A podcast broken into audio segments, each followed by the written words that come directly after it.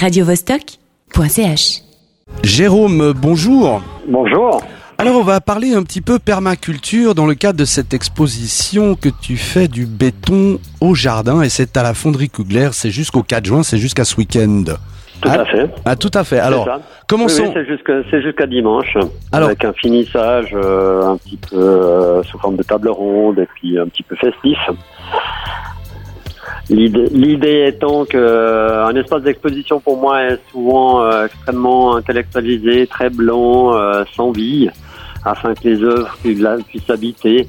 Moi, je le vois plus comme un atelier, euh, euh, un travail qui, qui continue à évoluer en fait euh, durant le durant la durée de l'expo et par la suite.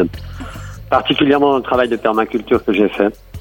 Oui, justement, venons-en, parce que moi qui suis un béotien, en rapidement, explique-moi ce que c'est la permaculture. Alors la permaculture, euh, c'est plutôt, moi je dirais que c'est une philosophie.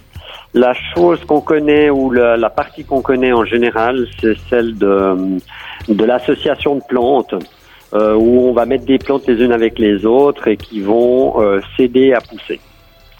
Et qu'on va essayer de, de mettre de moins en moins de d'eau, euh, qu'on va essayer de couvrir le sol et qu'on va pas euh, labourer en retournant les couches de terre. C'est revenir à une euh, forme d'agriculture un peu à l'ancienne, quelque chose comme ça? Ben alors dans la permaculture, on va dire que bien entendu qu'ils n'ont pas réinventé la roue, il y a des tas de choses qui étaient préexistantes, mais que par contre ils vont utiliser des technologies modernes comme euh, je sais pas euh, que ce soit euh, les, la, la capacité de pouvoir analyser un sol euh, de manière chimique et scientifique, euh, de pouvoir déterminer ce qui manque dans ce sol-là, de regarder euh, quand on oriente les cultures ou un jardin ou sa maison parce que ça va dans la bioconstruction, ça va dans beaucoup de domaines en fait. Euh, et, euh, et on va essayer de, de reproduire ce que la nature sait très bien faire et qu'on a de la peine à observer et d'être plutôt dans l'observation plutôt que dans l'imposition, en particulier avec les OGM ou bien avec les pesticides. Ça évidemment c'est banni, banni de la permaculture.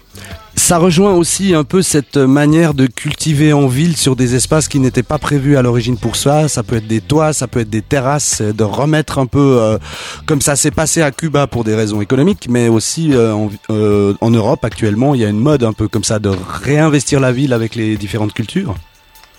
Ben, il y a, ouais, il y a le, le fait aussi de ramener euh, l'économie locale, euh, le, le fait qu'un aliment, s'il se déplace pendant des milliers de kilomètres, ben, il dépense toute une énergie grise, une énergie brune, euh, qui on doit tenir compte et qu'on- dont on tient pas compte en général dans le prix, euh, et, euh, et de- de- d'utiliser en fait la biodiversité, elle est dans ces espaces euh, de l'entre-deux, dans les le bords d'autoroute, etc. C'est là que la, la nature, euh, grâce aux plantes pionnières, va, va re- ramener de la biodiversité.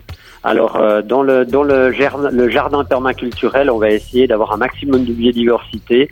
Comme ça, s'il y a tout d'un coup, euh, ben, je sais pas, un charançon qui commence à manger ceci, eh ben, il va pas manger toute la culture parce que plutôt, ce serait plutôt du côté du maraîchage avec des, des surfaces moins grandes et beaucoup plus diverses. Bien, Jérôme, merci beaucoup pour toutes ces précisions. Peut-être voulais-tu rajouter une dernière chose?